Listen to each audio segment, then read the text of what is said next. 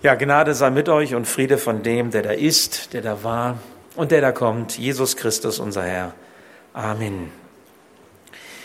Wir haben am vergangenen Sonntag ein interessantes Thema miteinander hier bedacht. Für diejenigen, die da waren, die werden sich erinnern. Die anderen sollen es noch einmal kurz ähm, hören, so diesen Leitgedanken, so diese Leitgedanken, die uns bewegt haben, weil das für den heutigen Gottesdienst, für die Predigt entscheidend ist. Am vergangenen Sonntag ging das um das Thema Sonntagsheiligung. Das ist ja dieses dritte Gebot. Du sollst den Feiertag heiligen, du sollst den Sonntag heiligen oder bei den Juden, du sollst den Sabbat ehren, den Sabbat heiligen. Damit gibt Gott uns eine Richtung vor. Eine Richtung, die gesegnet ist. Er sagt, sechs Tage Arbeit und am siebten Tage Ruhe von der, von der Arbeit. Ruhe mit dem Herrn, und in dem Herrn. Wir haben uns klar gemacht, dass wir uns als einzelne Individuen, als Menschen und auch als Gesellschaft keinen Gefallen tun, wenn der Sonntag im Prinzip genauso aussieht wie der Wochentag. Nur vielleicht mit einem etwas anderen Anstrich. Also, ich habe gesagt, wir tun uns in der Gesellschaft auch keinen Gefallen, wenn das Sonntagsgebot quasi aufgelöst wird und berufstätig am Sonntag genauso sind wie am Werktag. Ich frage mich sowieso, was für ein Segen soll darauf liegen, dass ich dann auch Sonntag noch bis 23 Uhr oder 24 Uhr einkaufen kann bei Rewe? Was ist das für ein Segen? Ich meine, für die Verkäufer ist das kein Segen, ne? Für die Angestellten, oder? Und ich denke jetzt nicht an die Berufe, wo eben, ich sag mal, mit äh, Pflegepersonal im Krankenhaus, Ärzte oder wie auch immer oder auch Pastoren. Das ist was anderes. Da muss es andere Möglichkeiten geben. Aber ich sag mal, wir tun uns keinen Gefallen, weil wir brauchen diesen siebten Tag, sagt die Schrift, zum Aufatmen. Gott hat diesen Sabbat, diesen Ruhetag nicht geschaffen, weil er kaputt war von sechs Tage Schöpfung, sondern weil wir diesen Ruhetag brauchen. Er hat ihn für uns geschaffen. Durch ihn bekommen die restlichen Wochentage erst ihre Bedeutung, ihren Wert, ihre Ausrichtung. Und wir lesen noch mehr in der Bibel. In der Bibel heißt es, dass Gott uns mit diesem Sabbat, mit diesem Sonntag als Ruhetag quasi einlädt an den gedeckten Tisch. Vielleicht erinnert ihr euch noch. Diese Formulierung, das Essen ist fertig. Kommt an den Tisch. Als Adam und Eva geschaffen wurden, haben wir gesagt, am sechsten Tag nach 1. Mose 1, da war die Schöpfung schon fertig. Und dann kamen sie. Und was hat Gott dann gesagt? So, und morgen ist Sabbat. Also die, die brauchten nichts tun, die Schöpfung war schon fertig und der erste Tag, an den sie hineingestartet sind in ihrem Leben, war der Sonntag. Das heißt, Gott beschenkt sie. Setzt euch an den gedeckten Tisch. Alles ist bereitet. Ich habe alles vorbereitet. Du darfst dein Leben fröhlich, mit Zuversicht und feierlich beginnen. So beschenkt uns Gott mit diesem Sonntag. So möchte er uns beleben, möchte er uns erquicken. Das macht Mut. Das stärkt für den Alltag, das stärkt auch für die Zeit, die vor uns liegt. Das war wichtig, noch mal so ein bisschen zu erinnern, um klarzukriegen, warum der Schröder nun heute Teil 2 macht und wieder von der Ruhe spricht, aber jetzt nicht von der irdischen Ruhe, sondern von der ewigen Ruhe. Heute nun am Ewigkeitssonntag geht der Blick eben weiter. Wir schauen nicht allein bis zu unserem Ableben und das war's dann. Wir schauen mit Gottes Hilfe darüber hinaus.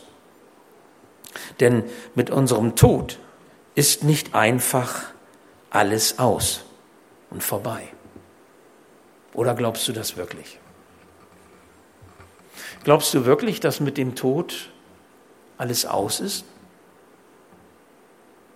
Ist klar, wenn du das glaubst, dann musst du alles das, was dir wichtig ist oder was du anstrebst, versuchen ins Leben hineinzupacken. Weil danach kommt ja nichts mehr. Aber wer sagt dir das eigentlich, dass mit dem Tod alles aus ist? Woher hast du das? Woher weißt du das? Wir schauen weiter. In, in Gottes Wort sagt der Schöpfergott etwas ganz anderes. Er sagt nicht, dass mit dem Tod alles aus ist. Und ich meine, er muss das doch wissen, oder? Er hat das Leben doch erfunden.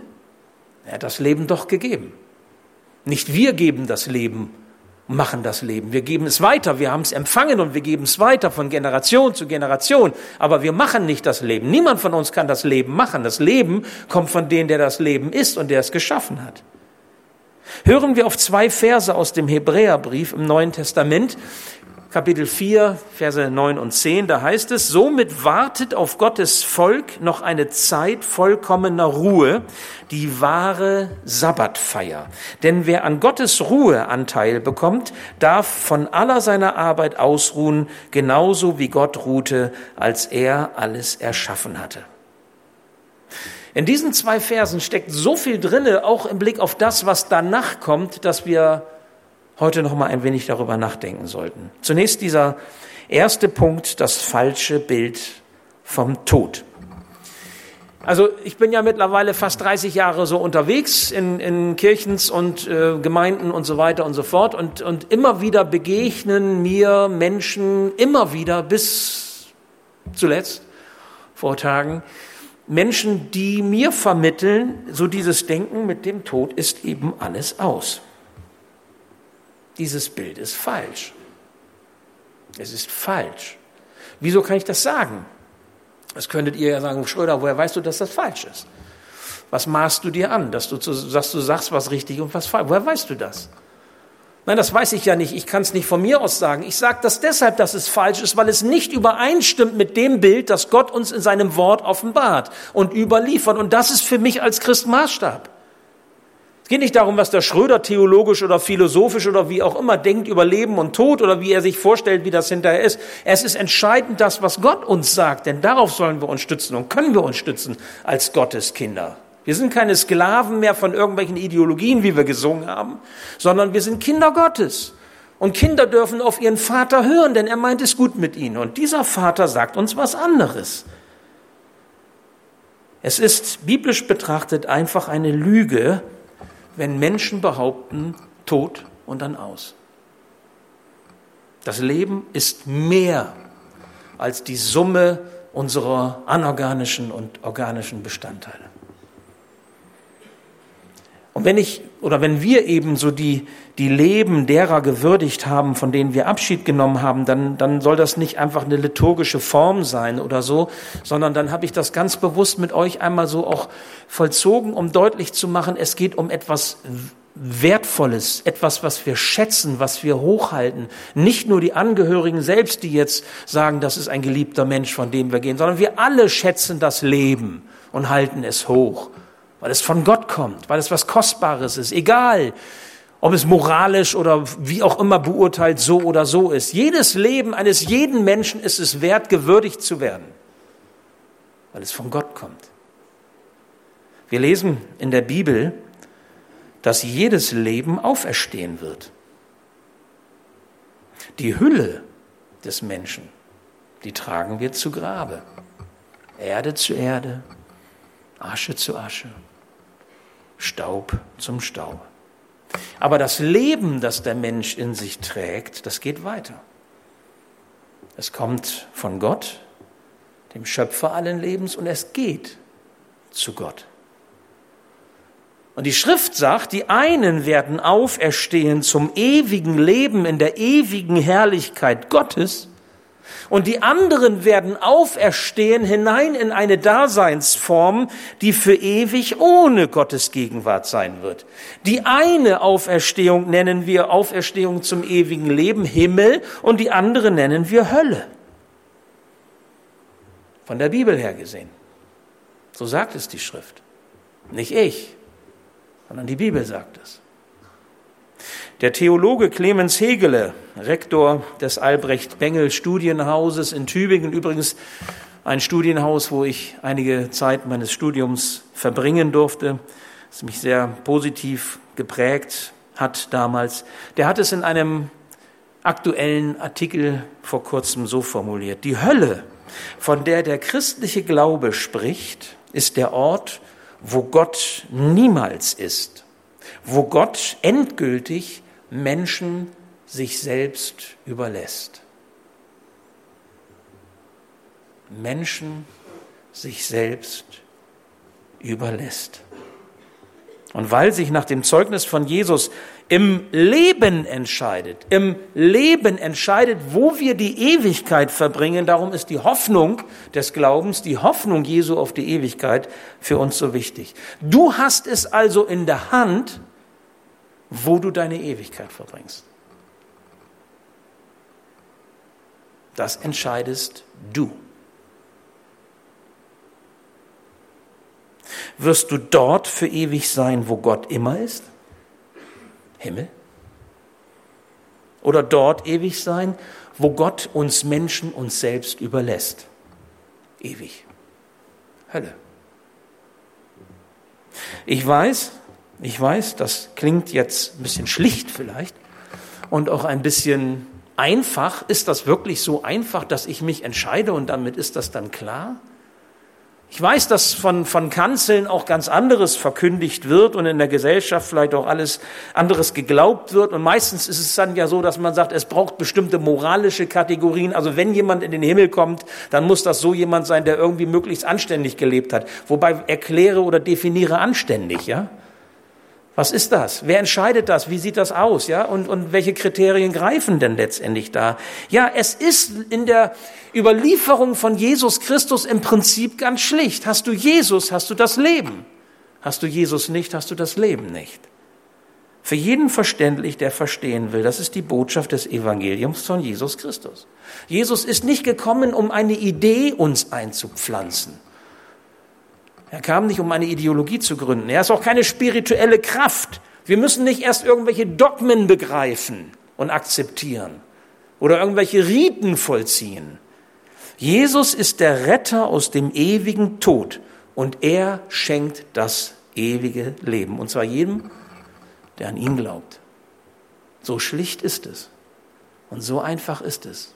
Egal wie gebildet, egal was für einen kulturellen Hintergrund, egal was für eine Sprache, egal aus was für einem Land, egal was für eine Hautfarbe wir haben, egal was für ein Elternhaus wir haben, ob wir überhaupt Eltern in unserem Leben gekannt haben, egal was wir erlebt haben an, an schicksalshaften, krisenhaften Geschehnissen, jeder, jeder, der sich Jesus Christus anvertraut und Jesus in sein Herz hineinlässt, der wird herausgerettet aus dem Tod und er bekommt das ewige Leben geschenkt. Das war die Mission Jesu. Das war die Sendung Jesu, für die er gekommen ist, über die wir ja nachdenken, wenn wir jetzt Advent und Weihnachten feiern.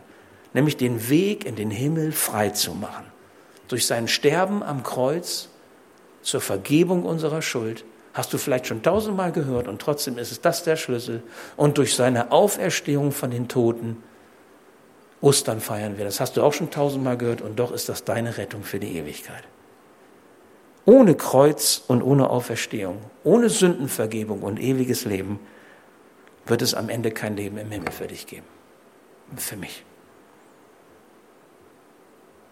Das kann keine Moral bringen. Das kann kein anständiges Leben bringen. Das kann auch nicht die Zugehörigkeit zu irgendeiner Denomination oder Glaubensrichtung bringen. Der Schlüssel ist allein Jesus Christus. Deswegen reden wir Christen so viel von Jesus Christus. Ich meine, wir tragen ja auch seinen Namen, Christen. Weil er der Schlüssel ist. Er sagt, ich habe die Schlüssel des, des Todes, ich habe die Schlüssel der Hölle. Und er kann den Himmel auftun. Ich bin der Weg, die Wahrheit und das Leben. Niemand kommt zum Vater, denn durch mich. Und durch ihn haben wir die offene Tür hinein in die Ewigkeit Gottes. Es gibt aber ein Problem, was mir immer wieder begegnet, wenn ich mit Menschen unterwegs bin, oder ich sag mal ein Irrglaube, den Menschen haben, nämlich so diese, der so in dieser Frage enthalten ist, sag mal, Andreas, muss das im Himmel nicht furchtbar langweilig sein? Wie ist das eigentlich? Und ich kann das auch ein Stück verstehen. Wir sind so beschäftigt mit dem Leben und unser Leben ist so herausfordernd und so viel äh, Action, so viel Bewegung und so viel, äh, ich sag mal, ja, Freud und Leid auf und ab. Aber es ist so eine Dynamik, dass man vielleicht denkt, wenn der Himmel diese ewige Ruhe ist, du meine Güte, will ich da überhaupt hin? Ich meine, nur Sofa ist ja auch langweilig, ne? Und hier greift unser Text aus dem Hebräerbrief genau rein, denn das zweite, Jesus bringt Leben. Und es ist wichtig, dass wir diesen Irrglauben gerade rücken, eben auch von der Schrift her, nicht weil ich euch irgendwas erzählen will, sondern dass das wirklich fundiert ist auch von dem, was Gottes Wort sagt. Dieses Leben, das Gott Jesus schenkt, ist ewig. Die Ewigkeit ist Leben. Und Leben ist niemals langweilig. Das würden wir ja hier so auch sagen. Ich meine, ich weiß nicht, vielleicht hast du manchmal mit Langeweile zu tun, vielleicht weißt du manchmal mit deiner Zeit nichts anzufangen. Gibt ja so eine Menschen und so eine Menschen. Ich neige, gehöre zu denen, die eigentlich selten Langeweile haben, weil ich immer so viel sehe, was ich tun könnte, was ich nicht schaffe, was noch machen, was ich noch machen muss. Es gibt auch viele positive Dinge, die ich gerne tue. Da reicht die Zeit manchmal gar nicht für. Also ich kenne es eigentlich wenig, dass ich sitze und sage, wie langweilig ist das Leben. Egal, vielleicht gehörst du dazu oder dazu. Wie auch immer. Ich glaube, Wichtig ist, dass wir uns klar machen, da wo Leben ist, ist keine Langeweile. Erinnern wir uns an die Überlegungen des vergangenen Sonntags über das dritte Gebot, über diese Sonntagsheiligung. Wir haben verstanden, dass es am Sabbat des Herrn, also an diesem besonderen Ruhetag, den Gott uns schenkt, eben nicht um langweiliges Ausruhen geht. Oder wie mancher das macht, sechs Tage malochen und am siebten eben einschlafen und das war's dann. Hab euch ja erzählt, wir haben das also hier auch schon gehabt, dass Leute in der Kirche eingeschlafen sind. Nur sagt man ja, der Kirchenschlaf ist so ein gesunder Schlaf. Aber er hat sich selber geweckt durch sein Schnarchen äh, selbst aufgewacht dadurch. Also ähm, das gibt so eine Situation gibt es, aber das ist ja nicht damit gemeint mit dem Ruhetag, dass wir so fertig sind, dass wir noch nicht mal mehr so richtig in den Gottesdienst reinkommen und halb auf dem Stuhl sind und dann schon. Ne? Und das war's dann. Nach jüdischem Verständnis ist der Sabbat ein Festtag. Ein Festtag, der gefeiert wird. Das Leben, das Gott schenkt, wird genossen.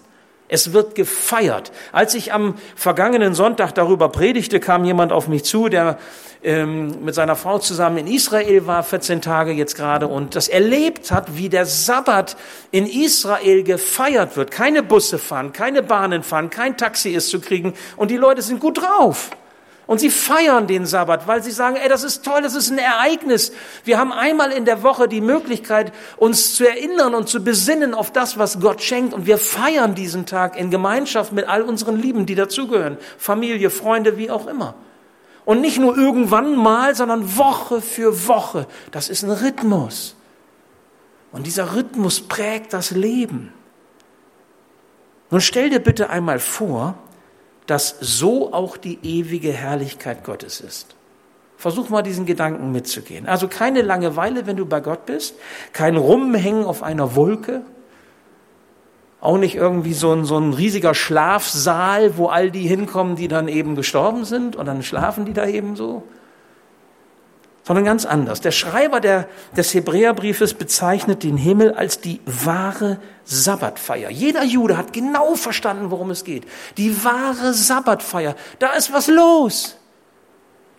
Da wird nicht gearbeitet hart und schwer und schmerzhaft, wie wir das so kennen im Alltag, Stress des Lebens, sondern da, da können wir aussteigen, da können wir Leben genießen, was Gott uns gibt, feiern und aufnehmen und dankbar sein. Das wahre Fest, auf das wir zugehen. So soll der Himmel sein, sagt der Schreiber des Hebräerbriefes. Die wahre Sabbatfeier, die auf uns wartet. Ich könnte sagen, das Beste kommt noch.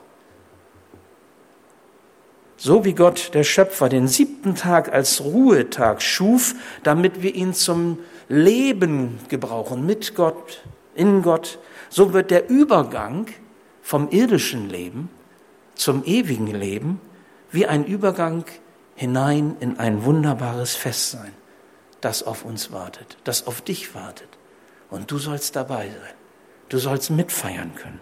Und darum sagt unser Text, wartet auf Gottes Volk eine Zeit vollkommener Ruhe. Und zu Gottes Volk zählt jetzt nicht nur das Volk der Juden, so als das auserwählte Volk des alten Bundes, sondern auch wir als diejenigen, die an Jesus Christus glauben, sind mit hinzugetan zu diesem Volk Gottes. Das sagt die Schrift. Also eine Zeit vollkommener Ruhe. Und bitte noch einmal, verstehe Ruhe jetzt nicht als, als äh, Lethargie, als, als äh, lahm und langweilig, sondern versuch's mal eher so zu verstehen, die vollkommene Ruhe als Erfüllung deiner Sehnsucht die Sehnsucht nach Leben, die Sehnsucht nach Sinn, die Sehnsucht nach Frieden, den du hier immer nur gebrochen hast, bestenfalls, die Sehnsucht nach, nach Ruhe von allem zerstörerischem Lärm, innerlich und äußerlich, die Sehnsucht nach Freiheit von Schmerzen, auch seelischen Schmerzen. Die Sehnsucht nach Freiheit von Lasten, von Krisen, von Traurigkeiten. Es gibt ein hebräisches Wort, was jeder Jude auch drauf hat in dieser Situation, wenn es um Sabbat geht, Shalom. Sie wünschen sich Shalom. Sie wünschen, wünschen sich Frieden. Sie wünschen sich Wohlergehen. Das hat was mit dieser himmlischen Perspektive zu tun. Das heißt, da, wo wir sein werden, wenn wir nicht mehr hier sind, wenn Gott uns in sein Reich hineinnimmt, das ist Shalom. Das heißt, du bist dann angekommen da, wonach du dich sehnst, was du hier in diesem Leben nicht alles schaffen kannst, weil es hier diese wahre und vollkommene Ruhe, diese Erfüllung der Sehnsucht eben nun mal nicht gibt. Nicht in den Ehen, nicht in den Familien, nicht in den Freundschaften und auch nicht in der Gemeinde. Und du musst damit leben. Aber diese Sehnsucht kannst du lebendig halten. Das Beste kommt noch.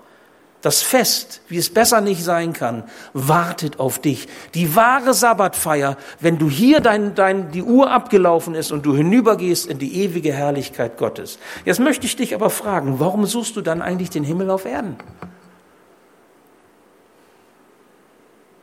Warum versuchst du dann immer noch alles in dieses Leben hineinzupacken?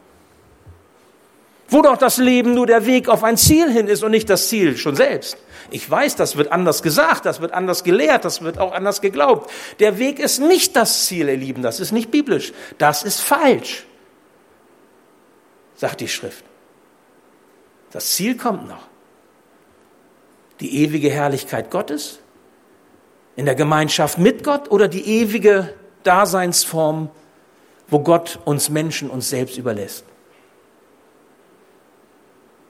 Warum versuchst du dann im Hier und Jetzt zu leben, das zu leben, was du doch eigentlich nur bei Gott in der Ewigkeit finden kannst? Müssen wir nicht unser Leben nochmal überdenken? Auch in der Weise, wie wir es leben und mit dem, was wir tun und was uns so umtreibt? Wir werden den Himmel auf Erden nicht finden, auch wenn so mancher scheinbar sein Leben lang danach sucht.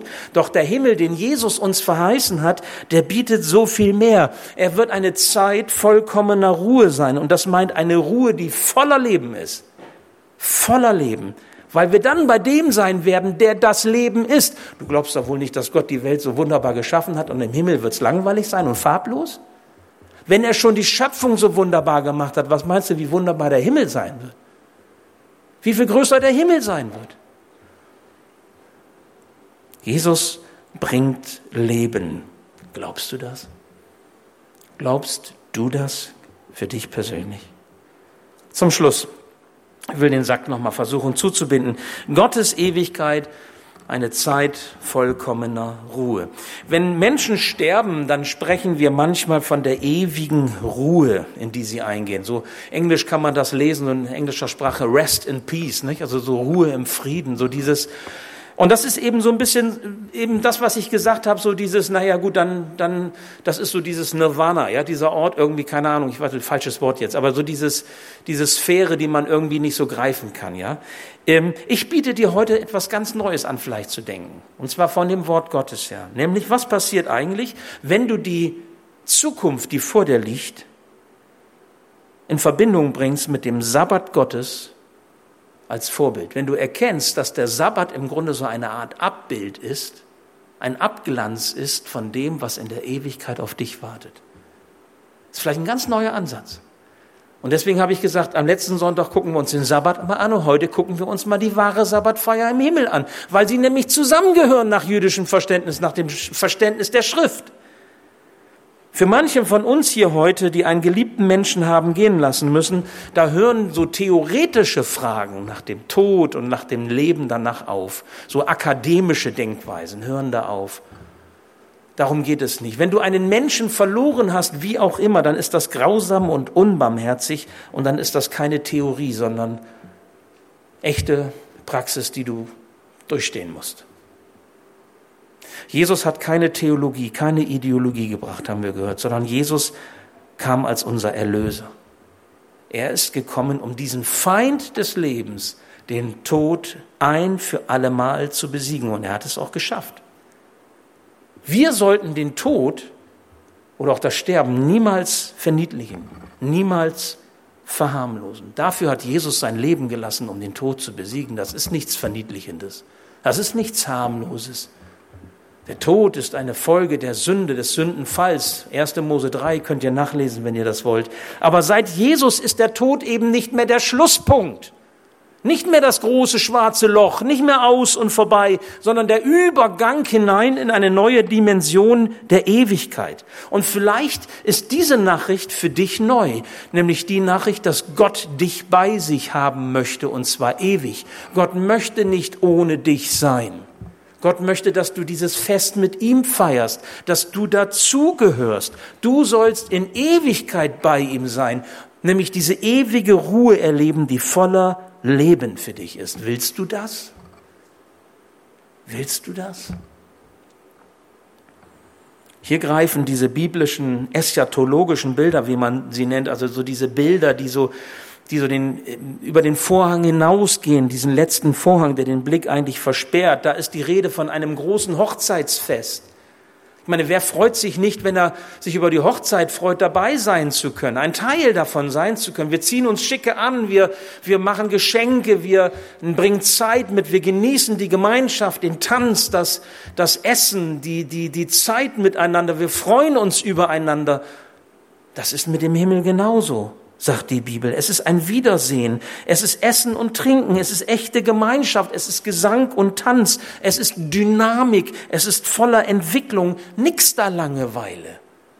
Eben genauso wie auch der Sabbat so sein soll, dass wir ähm, Gott feiern und seine Segnungen und seine Gaben dankbar annehmen und feiern. Das ist der Rhythmus, den er uns schenkt mit diesem siebten Tag. Und wir sollen uns daran erinnern, dieser siebte Tag ist ein Abbild dessen, was kommt. In diesem ewigen Himmel ist Platz für jeden.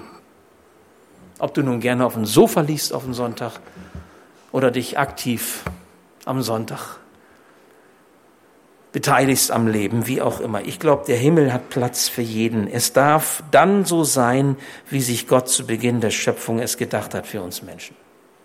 Und ich schließe noch einmal mit einem Zitat dieses Schweden Thomas Sjöden ich habe euch letzte Woche dieses Buch vorgestellt, warum Ruhe unsere Rettung ist. Und er hat einmal gesagt, als Gott am siebten Tag die Ruhe schafft, lässt er sie nicht leblos sein, sondern lebendig, tätig, heilend, sinnenfroh. Und die Bibel behauptet, dass wir auf dem Weg zu genau dieser Ruhe sind, zu Gottes Ruhe. Wie ist Gottes Ruhe? Lebendig, tätig, sinnenfroh und du darfst dich freuen. Ich lade dich ein, diesen Sonntag nicht als Totensonntag zu sehen und zu begehen, sondern lass ihn zu deinem Ewigkeitssonntag werden. Weil du mit dieser Hoffnung lebst, der Tod ist nicht das große Aus, sondern die offene Tür hinein in die Ewigkeit Gottes. Öffne Jesus dein Leben. Öffne Jesus dein Leben, damit du auf der richtigen Seite stehst und damit du in den Himmel kommst. Öffne Jesus dein Leben. Da möchte er dich haben, in seinem großen Hochzeitsfest. Und dieses Bild, so die Gemeinde ist die Braut und Jesus ist der Bräutigam und die werden zusammengeführt. Ey, das ist eine tolle Sache. Und du darfst dabei, ja, dabei sein, darfst dich beschenken lassen mit ewigem Leben, das schon hier und heute für dich beginnt, wenn du willst. Ich wünsche dir, dass du zur ewigen Ruhe kommst, zu dieser ewigen Ruhe, die voller Leben ist, weil du durch Jesus deinen Frieden mit Gott gefunden hast.